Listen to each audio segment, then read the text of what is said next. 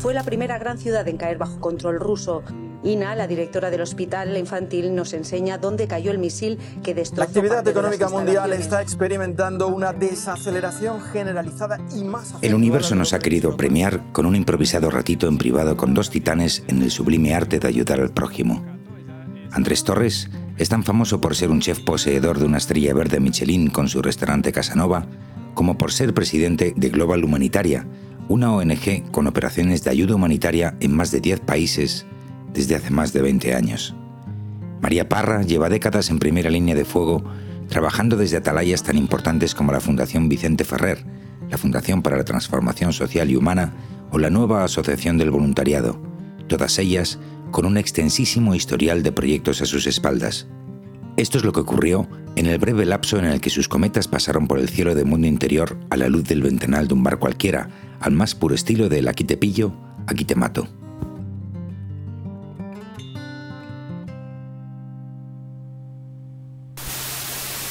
Esto se trata de filosofar sobre lo que hacéis y de alguna forma que la gente... en filosofía. Yo Sí, sí, suspendiste. filosofía. Sí, pero veo que en, en la parte de, de preparación física no, ¿eh? Lo de la acción lo llevas bastante bien, ¿eh? Ah, eso sí, pero de filosofar no, pero bueno, yo te cuento lo que quieres. Qué increíble, qué increíble esto. Bueno, en primer lugar, gracias por, por, por estar aquí, ¿no? Es, es, es, es tremendo. No sé lo que, cómo lo ha logrado Andrés, pero aquí estáis los dos. Eh, y me gustaría que habláramos sobre ayudar al prójimo, de alguna forma, que es, es lo que es lo que de alguna forma de vuestro cruce me ha venido, ¿no? Yo me acuerdo de una cita que todo el mundo conoce lo de yo soy yo mi circunstancia, y dice, sí, sí, Ortega y Gasset, ¿no?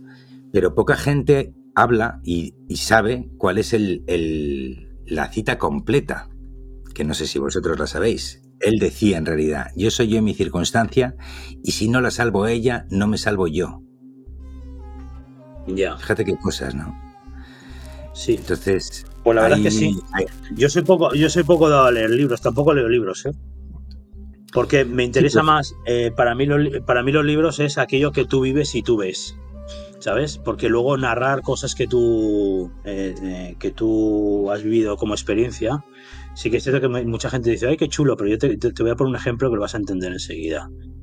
Si vio- yo, yo viajo a un bosque que está ardiendo y huele a quemado, yo sé que huele a quemado porque he estado en ese bosque pero nadie más va a entender cómo es ese olor. Y eso te lo transmito, te lo transmito directamente, por ejemplo, a la muerte.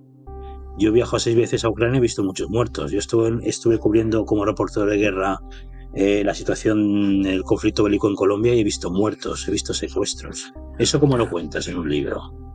No puedes, La gente dirá, no joder, qué, qué- qué- qué experiencia, ¿no? Pero esa sensación de tener gente que se te muere en los brazos, solo la tienes tú, no la tiene nadie más. Mm. Es la experiencia al final lo que nos lleva el camino y el, y el- el sentimiento también, ¿no? Uno recuerda las sensaciones que tuvo en esas aventuras, ¿no? Sobre todo. Claro. Bueno, esas te- sensaciones siempre las tienes, esas sensaciones las tienes siempre en la vida, nunca se te olvidan. Por eso, como no se te olvidan, yo estaba comentando María cuando veníamos aquí de camino, que uno tiene, cuando se dedica a hacer ayuda, tiene que retroalimentarse. ¿Por qué? Tú puedes ser un viaje, hacer ayuda, eh, luego vuelves a tu país, en España que se vive de maravilla, tienes buenos restaurantes, tienes tus amigos, te vas de copas, y se te va olvidando aquello, ¿no? Entonces siempre tienes que volver a viajar y tienes que estar ahí para no olvidarte de lo- a, lo, que te dedicas. Mm, y no olvidar la muerte, ¿no?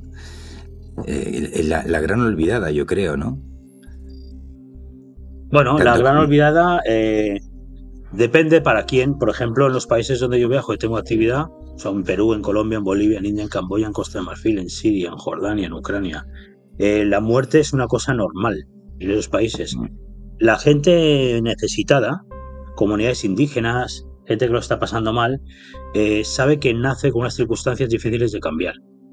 Ya, conviven con la muerte, ya es una cosa normal. Ya convive con el hambre y con el. No tienen miedo, si es que están acostumbrados. Ellos lo que hacen es sobrevivir, que es diferente a lo que nosotros hacemos, que es vivir y vivir bien. Eso lo llevan ellos innatos en la sangre, por lo tanto no es un problema. Para nosotros sí, para ellos no. Sí, pero ¿y cómo giran ellos ahí las, emociones? Porque yo entiendo que la gente ahí también es feliz. O sea, tiene que haber gente feliz en todos lados. Yo recuerdo una anécdota en un proyecto que tengo en el altiplano peruano, exactamente en Puno, con comunidades indígenas que he hecho Yemara, con las que llevo trabajando 30 años, que en una comunidad me recibieron con un kilo de papas, ¿vale? Y bueno, qué cosa más absurda, ¿no? Si yo me comía esas papas, ellos dejaban de comer una semana les daba igual. Ellos son felices con lo poco que tienen, porque no pueden comparar. No pueden comparar. A veces hay muchas familias españolas que tienen eh, las, las ganas o la necesidad para ser solidarios de traerse niños de países como África o América Latina eh, a España a convivir durante un mes o dos. Eso para mí es un gran error. Primero quieres lavar tu conciencia, segundo quieres darles una bicicleta y comerse un buen helado y cuando paso me dice venga, para tu casa, que eso ya no lo vas a tener ahí. Por lo tanto, la ayuda, la responsabilidad de la ayuda tienes que hacerla en aquel país donde están ellos. Mm. Ajo, sin duda alguna. Eh, al final, con tanto contraste, uno se preocupa, de dónde está el ser humano, ¿no? ¿Qué, nos hace humanos? Porque mm, creo que aquí hemos perdido bastante la perspectiva de lo que debería ser ser humano, ¿no? Bueno, lo que pasa es que vivimos en un mundo de aceleración y de rapidez, pero sí que te digo que ser ser humano no significa estar ayudando fuera, son pequeñas acciones que haces en tu día a día en casa. Por ejemplo, eh, o en la calle, si tú vas por un semáforo y ves una ancianita que no puede cruzar, ayúdala a cruzar. Eso ya es un acto de ayudar. Ayudar no consiste en tener dinero y donar. No consiste en irte a vivir con las comunidades indígenas y ayudarles.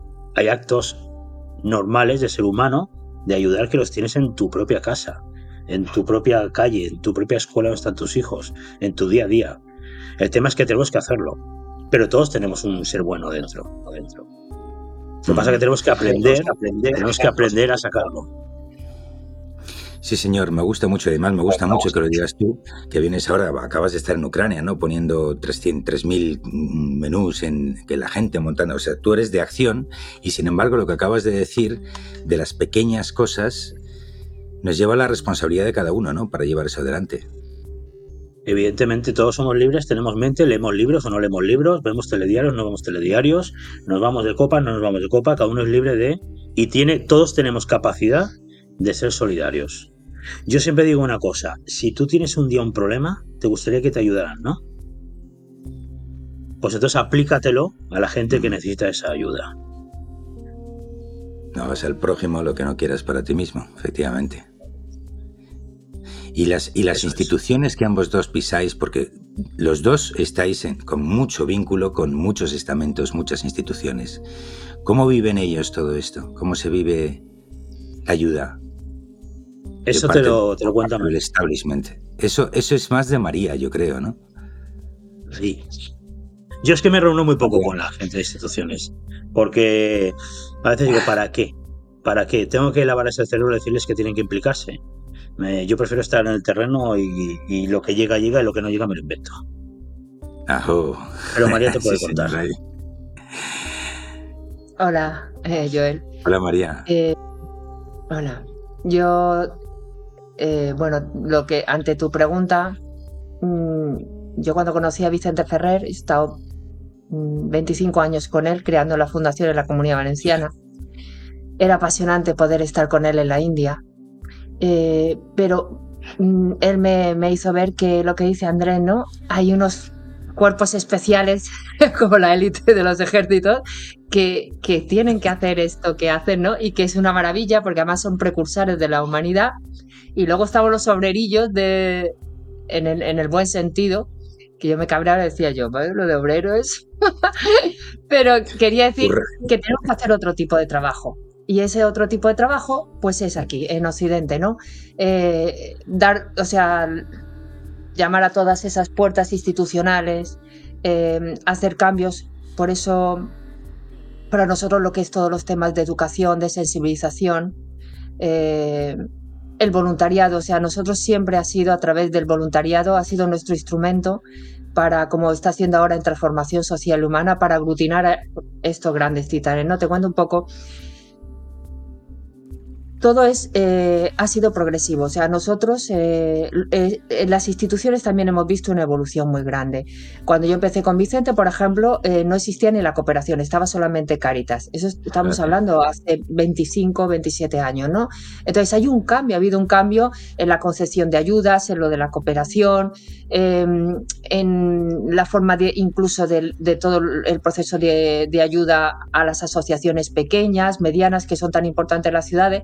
Entonces, yo he visto un cambio positivo en las instituciones, lento, pero positivo. Seguimos en ese mismo, en ese mismo cambio y a mejor ahora venimos, por, decir algo muy concreto, de una reunión pues muy hermosa donde eh, a través de Transformación Social Humana, que es una fundación que se presentó en diciembre, eh, que aglutina muchas fundaciones, como, como era uno de los sueños de, Vicente Ferrer, que después de lo que habíamos hecho con él, pudiéramos aglutinar eh, muchísimas fundaciones y asociaciones y corporaciones para hacer el bien juntos, ¿no? Eh, dando un salto en ese paradigma de la ayuda, o sea, ayudándonos unos a otros a poder conseguir las cosas no solamente los proyectos individualizadamente, ¿no? Y entonces, pues venimos muy contentos del gobierno cántabro y también hace poco ocurrió en Alicante, porque, mm, bueno, pues ya dentro de Transformación Social Humana hemos tenido la gran suerte de, poder estar con Andrés o de poder estar con Nadia Gulán de Afganistán o con el padre Ángel de, Pedro de Madagascar o Ángel de Olarán en Etiopía o Pedro Cavadas, es decir, unas, eh, y todos ellos configuran el bloque de acción, de la acción que habla él, ¿no? De la acción que realmente es la esperanza para mí, la acción es la esperanza de, de, la humanidad. La acción a través del voluntariado, la acción que hacen estos señores, ¿no? Es, es donde realmente se puede crecer. ¿Y crees que se está haciendo realmente, ¿Crees que se está haciendo realmente mella en, en, cómo está girando la sociedad hacia, este tipo de historias? ¿O sigue siendo un tema tremendamente marginal?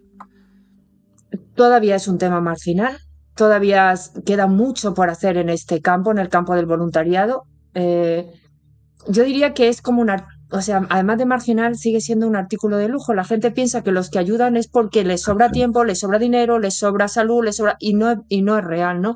Nosotros en 17 años, para poder llegar a esta Fundación de Transformación Social Humana, eh, hemos creado tres asociaciones, la Asociación del Voluntariado a nivel nacional, eh, una plataforma de colectivos sociales, de migrantes, de, refugiados de guerra, de enfermos crónicos y una dentro de la COE. Bueno, pues en este observatorio de estos 17 años de la acción del voluntariado aquí en España, en concreto, eh, nos damos cuenta que que cuando pone los medios realmente, como por ejemplo hemos puesto medios para que sean voluntarios personas que están tramitando sus papeles, voluntarios personas pobres, es decir, que es muy incipiente, pero que el voluntariado, como dice, como también acaba de decir Andrés, es decir, la acción buena es al día a día, es en las cosas pequeñas y debe ser extensible a toda la humanidad. Por eso en Transformación Social Humana, pues esa innovación que estamos queriendo hacer en la cooperación de ayudarnos unos a otros en ese paraguas de transformación o la, la innovación también de, llevar a, de verdad, o sea, facilitar el trabajo del voluntario. Eh, tenemos dos propuestas de ley muy hermosas para facilitar el proyecto de, la acción voluntaria, ¿no? para que la gente pueda ser voluntaria, para que conozca, para la educación en, en este ámbito, ¿no? que es muchísimo más amplio. Por eso nosotros siempre trabajamos con esos bloques ¿no? de comunicación, acción y conciencia. Nos parece súper fundamental esto. Oye, eh, María, eh, con, todas estas ramas que tienes alrededor, para que la gente tenga un poco la sensación de volumen organizativo, ¿cuánta, cuánta gente mueves tú entre, entre gente de staff, de organización, los voluntarios? ¿Qué, ¿Qué movimiento humano en número hay detrás de todas las actividades que tú haces? Digo gente de acción pues directa, ¿eh? Sí, a ver, nosotros tenemos 4.000 personas que están con nosotros. Sí, están con nosotros desde hace 17 años, o sea, se ha ido incrementando, ¿no? Y entonces, pues eh, es un, poco como un, un, ejército flotante. Cuando les llaman, depende del perfil que sea, están ahí. Ahora vamos a hacer un, un proyecto, por ejemplo, con, con ancianos que viven solos en la ciudad de Alicante y empezamos con 50 ancianos, luego 100 y así. Y entonces eh, llamamos a un perfil de voluntarios para esto, ¿no? En acción directa, con el banco de alimentos, con, recogiendo a personas que, que viven en la calle. Eh, últimamente, en estos tres años, hemos eh, integrado a, a, 20 familias a través de una finca en Sátiva que tenemos eh, la plataforma de asociaciones, esto Bueno. en acción directa. Y luego lo que, lo que también nos gusta muchísimo es mm, colaborar y ayudar en, en segunda línea, como digo yo, en secreto o, o- o en, la forma no, no visible a, a estos titanes de la humanidad. Es decir, tenemos el gran en honor de poder ayudar en- a través de acción en la medida que podemos y se nos va presentando, pues eh, también hemos ayudado a crear fundaciones, ayudar a Qué crear bueno, qué bueno, asociaciones. qué bueno.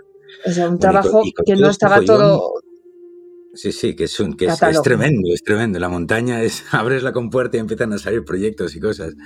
Y, y- y la Sí. pregunta para ambos, ¿cómo, ¿cómo compagináis vuestro mundo interior con ese mundo exterior tan tremendo y complicado que vivís? Eso de encontráis forma fácil. Tú tienes tiempo de ir a la compra, de ir al baño, de irte de fiesta y de estar con tus hijos y ver un programa de televisión. Sí, cuando quieres puedes. Es muy fácil. Cuando Sí, quieres puedes. de- sin lugar a dudas, pero el nivel de energía Yo, por y ejemplo, yo entornos Es, eh, no yo, es yo, este, eh, él es un superhéroe. Los humanos normales lo llevamos muy chungo. La, la salud, la salud a veces se resiente. pues, Levantarte a las 4 a las 5 de la mañana, lo que tú estás diciendo, para meditar o, o para orar o para, o para hacer eh, prácticas que además te ayudan ¿no? Eh, eh, eh, para poder hacer luego ese trabajo de acción. Pues eh, si él viene sin dormir ahora, la reunión de ahora de Barcelona, si esto es una maravilla. Lo No- demás no era cuesta, cuesta. Pues hay, hay que hacer renuncia. A los normales tenemos que hacer renuncia. Yo a mí no me da pato. A todo esto, para los que no sepan con quién estamos hablando, aquí el señor Andrés, entre corresponsal de guerra y, y toda la acción humanitaria que hace, se sacó unas cuantas estrellas Michelin y, en fin, las cosas que tiene la Presidente de Global Humanitaria, presidente de, de una Sí, gran su ONG propia, su a nivel ONG. internacional. Sí, sí. ¿Ves? Hay que hacer de 13, todo y se 14 puede hacer de todo. Impresionante, sí. Pero, ¿Cómo, cómo me gusta? ¿Te consideras un renegado, Andrés? ¿Renegado de qué? De, No. de- de la forma Mm. convencional, convencional de vivir, de, de la sociedad en la que vivimos. No, yo considero que yo vivo de forma normal. Sí, es verdad. Sí. Bueno, con sus niñas, Cada uno, claro, lo estaba claro, hablando hace claro, un momento. claro. Cada uno vive como quiere, como puede, pero no todos somos todos somos seres humanos de este mundo y cada uno hace lo que puede y lo que quiere. Cada uno tiene su estilo de vida y ya está. Y no es una cosa especial lo que yo hago. Cada uno tiene una vida especial, una forma de ver las cosas de forma especial. Y ya está. Yo hago lo que me gusta. Y ya está. Y por eso estoy contento. ¿Y, y cuál es el factor común que te encuentras en todos los países a los que vas? El factor común, eh, la alegría y el recibimiento y el entusiasmo. Eso es lo que me encuentro siempre. Más allá de lo que piensa uno, no, voy a encontrar pobreza, evidentemente la pobreza, pero del ser humano encuentras que te lo dan todo. Es una cosa de la que tenemos que aprender todos. Sí, sí, es, es lo que te iba a decir precisamente, ¿no? Quizás que no lo, no lo consigamos ahora en esta sociedad. en Ya, no, no lo conseguimos, pero es cuestión de cada uno. Pero sembrar para ello, frente Sembrar, sí. judío, Efectivamente, yo Ah, creo que sí. claro. ¿A qué huele el momento que, vi- que vivimos ahora mismo en el mundo? ¿A qué huele todo esto? Cambio. Pero esto siempre ha sido así, ¿eh? Ahora lo pasa que son los medios de comunicación. Mira, te voy a poner un ejemplo en mi restaurante, ¿vale? Nosotros eh, nos han premiado también por trabajar mucho en la sostenibilidad del kilómetro cero, que está muy de moda. Sí. En la gala Michelin yo di un discurso que dije, ¿cómo que está de moda esto? Si yo lo vengo mamando hace 30 años con las comunidades indígenas que trabajan el kilómetro cero la sostenibilidad, ellos cocinan con lo que tienen, no lo traen de fuera. Estos son modas. Es decir, todo esto que pasa en este mundo no es ningún cambio, esto ha existido siempre, hay pobreza, hay miseria, hay ayuda, hay valores. Y ya está. Lo que pasa que la sociedad los pone de moda en un momento determinado, luego los quita, pero esto siempre ha sucedido. Guerras, decimos, hay una guerra en Ucrania, no, perdón, hay guerras toda la vida. En la historia del mundo ha habido guerras siempre. Lo que pasa que ahora le damos la noticia a esta, pero siempre ha habido guerras. Yo he estado en la guerra de he estado en Colombia, eh, cubriendo la guerra con las FARC, con el ELN, el EPL, con la guerrilla, con los narcotraficantes, estuve en la guerra de Irak, en Siria, he estado en, en la primera época en Libia. eh, esto siempre ha sido así. Luego está la guerra, eh, la guerra civil española, la Segunda Guerra Mundial, la Primera Guerra Mundial. No nos hemos librado Bueno, de esto. claro. Es decir, vivimos en un mundo en el que siempre ha habido lo mismo. Sí, pero lo que sí es verdad es que ahora hay un, un cambio a la incorporación de todo el mundo digital, Claro, hay un cambio como cuando Claro, la revolución claro, industrial. claro, hay más acceso a todo esto, importante, Hay claro. un cambio importante en eso, todo el multiuniverso y todo lo que se Claro. avecina, pues va a ser Sí, sí, otra, y- y- otro reto para la humanidad. Y no nos olvidemos de la inteligencia artificial, que esto es un salto cualitativo tremendo. O sea, Otro reto, es sí, la otro distancia reto entre el indígena que sigue viviendo de la Pachamama y entendiendo Mm. las energías que hay ahí, con gente que literalmente ya interactúa con una máquina, ahí hay un, hay un gap enorme, ¿no? Eso, o sea, por eso preguntaba yo, ¿no? ¿A qué Otro huele reto. esto? Yo estoy en, la madre de todos los cambios, porque hay muchos frentes, ¿no? Yo creo que va a depender mucho de nosotros, ¿no? De, de mantenernos. Yo creo que hay que proteger lo que somos, ¿no? Y, o sea, esa humanidad que hay que proteger, ¿no? Porque, porque todo, no es que todo lo digital, lo todo digital es maravilloso como todo, depende cómo se use, ¿no? Pero yo creo que, que hay que proteger esa, esa humanidad que tenemos, ¿no? Lo que realmente somos y eso es pues conociéndonos unos a otros a través de la acción y a través del autoconocimiento, ¿no? Digamos nosotros, ¿Y qué somos? lo que dice él. ¿Qué somos? ¿Cómo?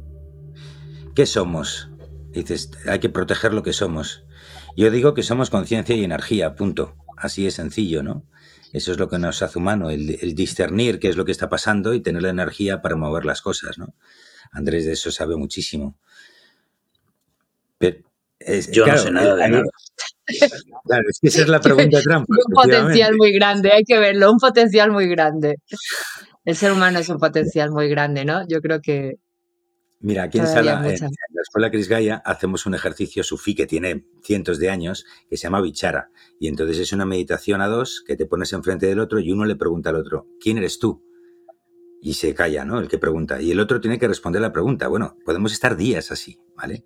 O sea, con lo de quiénes somos es una pregunta trampa donde las haya porque hay un mundo por descubrir tremendo, ¿no? Pero es que me parece que es la pregunta que falta en el centro del debate de la mesa, ¿no? A nivel global, así, a lo bestia, ¿eh? Pues nos estamos llevando con, con- con- unas cosas que parecen un poco locura, ¿no? Uno no acaba muy bien de entender por qué se generan las guerras. No sé, hay algo, hay alguna, hay una sin razón por ahí que es como que estamos perdiendo la pregunta, ¿no? Pues sí, pues hay que seguir preguntándose lo mismo. Hasta que alguien encuentre la respuesta.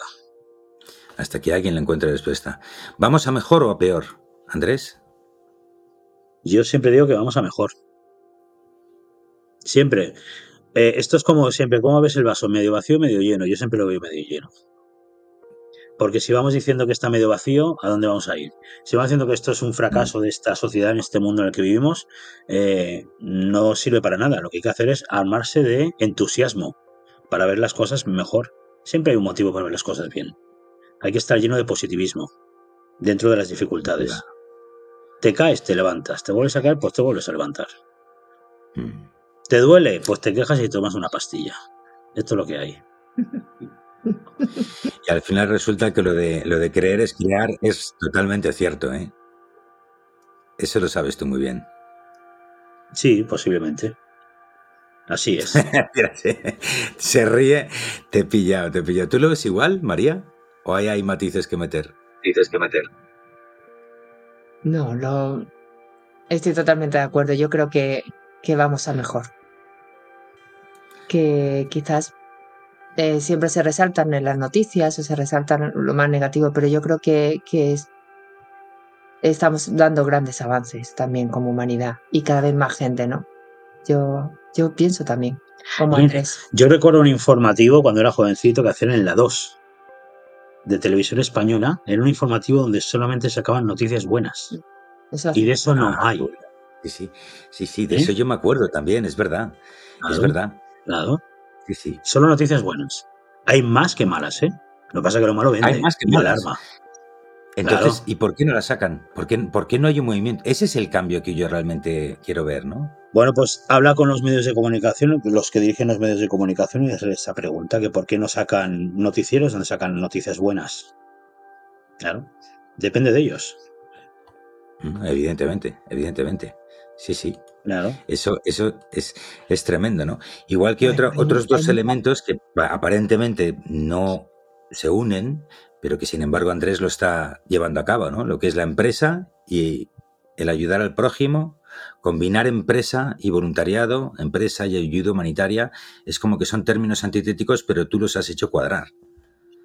Claro, es, pero eso, eso es una cosa que deberíamos hacer todos. No, no, no he hecho una cosa especial. Es decir, la parte social la tiene que tener una empresa. ¿Por qué? En una empresa tú trabajas con trabajadores que no son números, son personas con nombre y apellidos. Eh, por lo tanto, todo lo que pueda ser trabajo social y algún beneficio que tú puedas sacar en tu negocio, si lo puedes dar por los demás, pues lo das. Y ya está, es así de fácil, es que no es complicado. Los números siempre salen, cuando uno quiere, siempre salen. Mm, qué interesante. Por ejemplo, en mi restaurante, llevé en el penúltimo viaje un. Yo tengo mi restaurante, como lo tengo en el campo, perdido en el PNDES, tengo un generador de luz. Cada vez que hay tormentas o hay viento, se va la luz en aquella zona y utilizaba el generador para que la gente pudiera seguir comiendo en el restaurante. Yo ese generador lo doné. Lo doné para un hospital en Ucrania, eh, cerca de Kiev, una zona muy humilde, muy pobre, también bombardeada.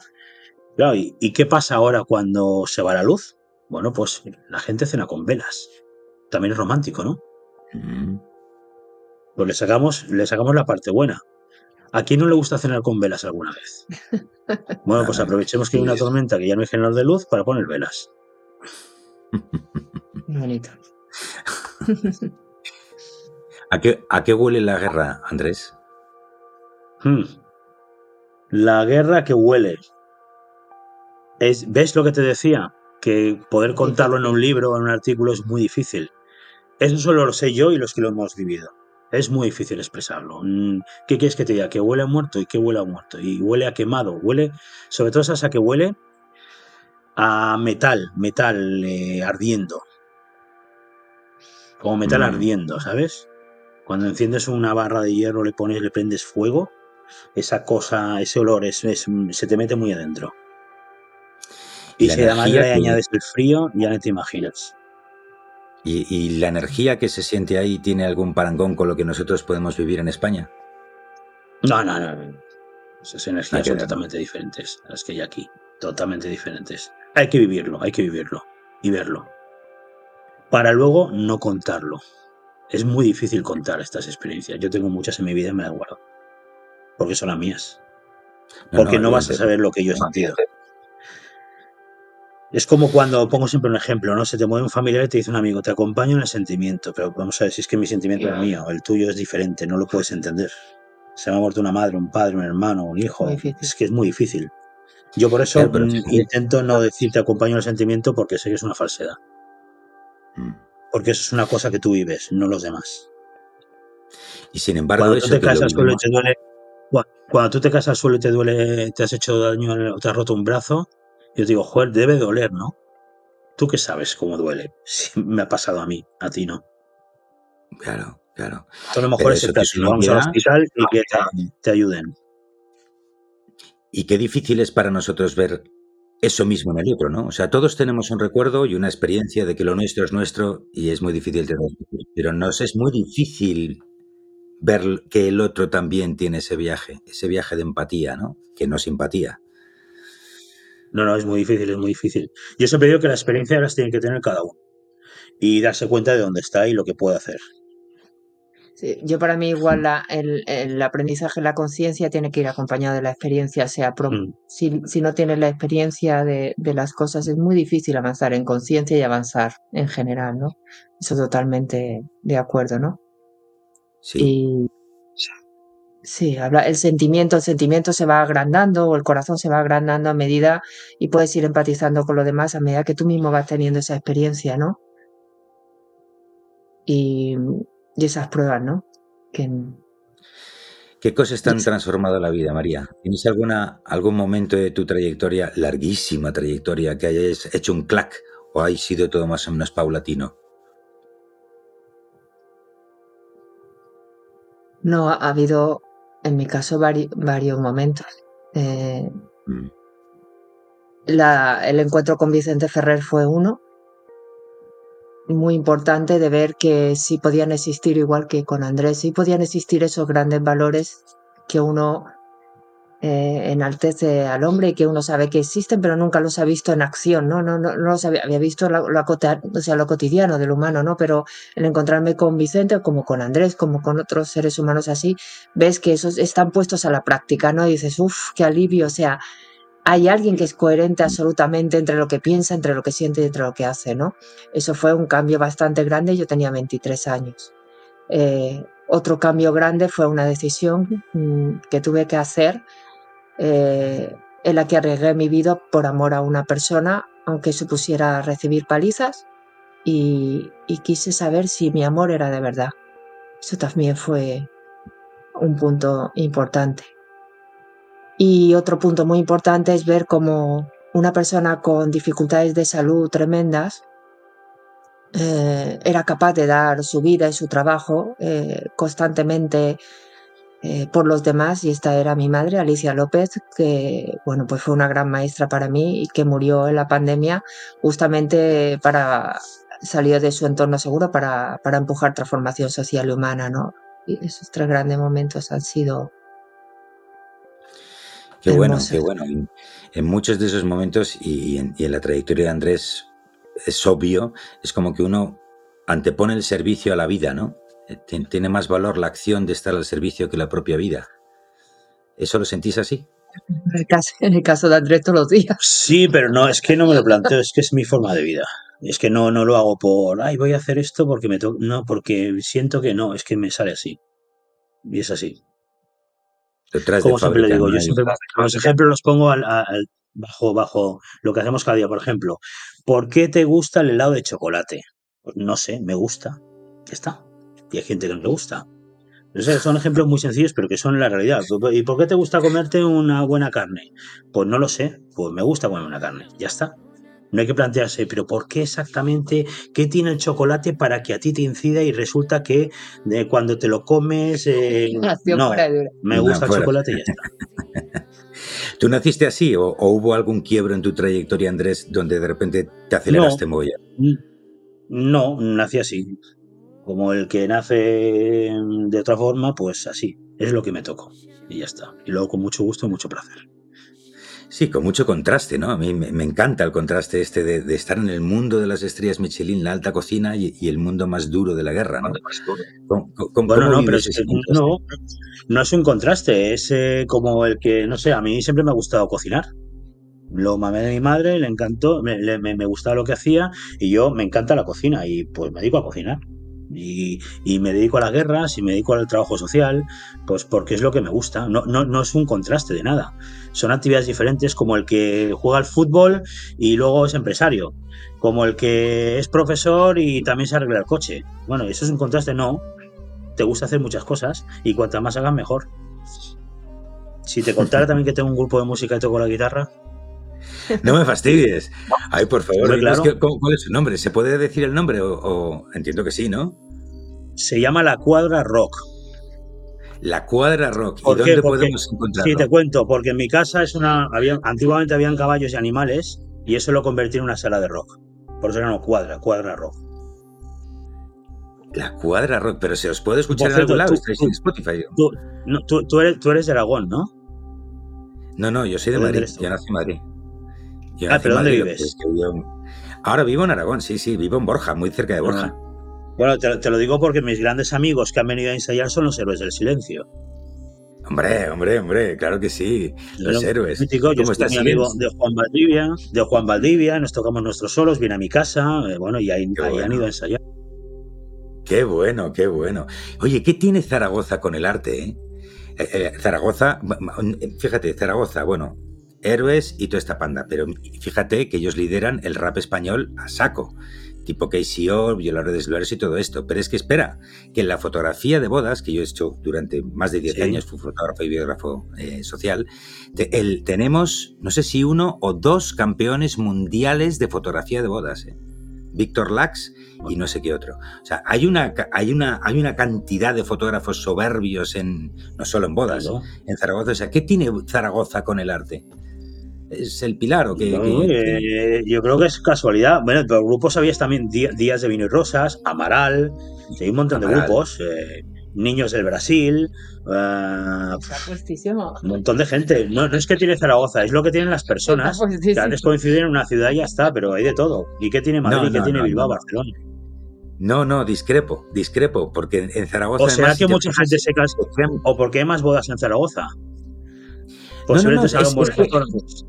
Mi teoría al respecto es que Zaragoza tiene la capacidad de hacer tribu. Es muy debe ser que con el frío la gente afín se junta y entonces se crean muchas tribus donde sale muy buen talento. Pero mucho talento, Sí, sí, no es que salga uno, es que salen muchos, ¿no? No, no, es salen tremendo. muchos, salen muchos. Qué bueno, qué Pues bueno. eso. Bueno, siguientes batallas ya para dejaros libres, que sé que tenéis un día tremendísimo. Eh, eh, siguientes batallas en las que estáis. Tú acabas de volver de Ucrania. ¿Cuál es la siguiente, Sí. Andrés? Volver a Ucrania. O sea, estás ahí a piñón hasta que Sí, piñón. la cosa cambie. Sí, ahora inauguro, inauguro un refugio que he construido para 1.500 niños de una escuela. En Vila Cerca. Qué bueno. Qué bueno. Pero bueno, el objetivo de hoy es llegar a mi casa, que tengo nueve horas de viaje en coche. Se va para Cataluña. ¿Y tú, María, en qué andas? Pues ahora mismo nos tenemos que ir a, a Pote, eh, Líbana, porque eh, nos han dado la gestión de, por primera vez, eh, del albergue meta del camino lebaniego. Esta es la cuarta puerta santa, Roma, Jerusalén, Santiago y Líbana. Es menos Sí. conocida, pero, pero es un camino precioso.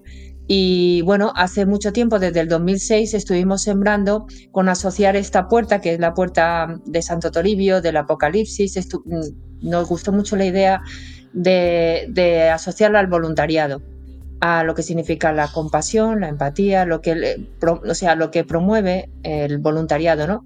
Entonces, bueno, pues eh, va a ser una experiencia muy bonita durante un año entero. Ese albergue va a ser gestionado por la Fundación de Transformación Social y Humana. Y, y bueno, pues va a ser toda una experiencia. Vamos a poblar todo el- lo que es el camino de voluntarios y, y el albergue esperamos que sea pues también un referente de experiencias distintas ¿no? para, para el peregrino y para pues lo que significa un camino ¿no? de crecimiento hacia adentro también, pero también de experiencias con, con los que vas caminando al lado y bueno, pues una forma muy, muy hermosa. Queremos también llenar el albergue de todas las personas de acción para que las personas también vean esa, esa unión entre lo de dentro y lo de fuera, ¿no?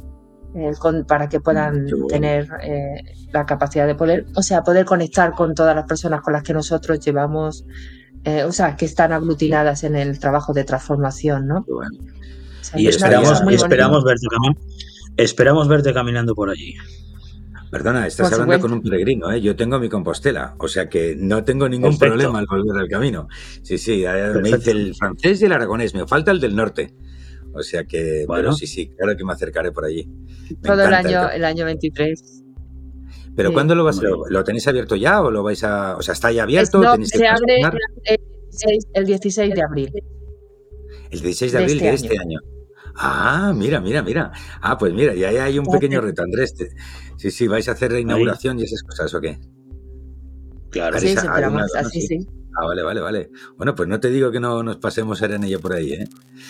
Bueno, bueno, queridos, sé que os hemos cogido entre un de aquí para allá. Os agradezco tremendamente vuestro tiempo. Sobre todo a él, honor sobre todo a Andrés. ver una estrella Que fugaz. viene ahí, Andrés, cogemos. Bueno, Andrés, gracias por tu trabajo y gracias por la lección de ambos. Un abrazo y un abrazo a Tomás Torío también por facilitar este encuentro. ¿eh? Bueno, Gracias. Gracias. cuidaos mucho. Adiós. Nos vemos. Chao, chao. Chao. Gracias. Espe- no-